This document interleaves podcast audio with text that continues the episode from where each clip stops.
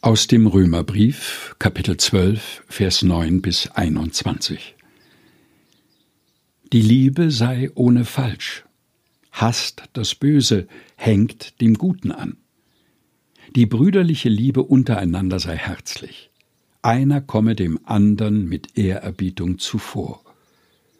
Seid nicht träge in dem, was ihr tun sollt, seid brennend im Geist, dient dem Herrn. Seid fröhlich in Hoffnung, geduldig in Trübsal, beharrlich im Gebet. Nehmt euch der Nöte der Heiligen an, übt Gastfreundschaft. Segnet, die euch verfolgen, segnet und verflucht sie nicht. Freut euch mit den Fröhlichen, weint mit den Weinenden. Seid eines Sinnes untereinander, trachtet nicht nach hohen Dingen, sondern haltet euch zu den Niedrigen. Haltet euch nicht selbst für klug, vergeltet niemandem Böses mit Bösen. Seid auf Gutes bedacht gegenüber jedermann. Ist's möglich, so viel an euch liegt, so habt mit allen Menschen Frieden.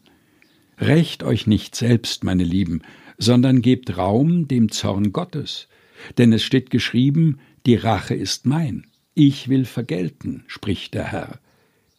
Vielmehr, wenn deinen Feind hungert, so gib ihm zu essen, dürstet ihn, so gib ihm zu trinken. Wenn du das tust, so wirst du feurige Kohlen auf sein Haupt sammeln.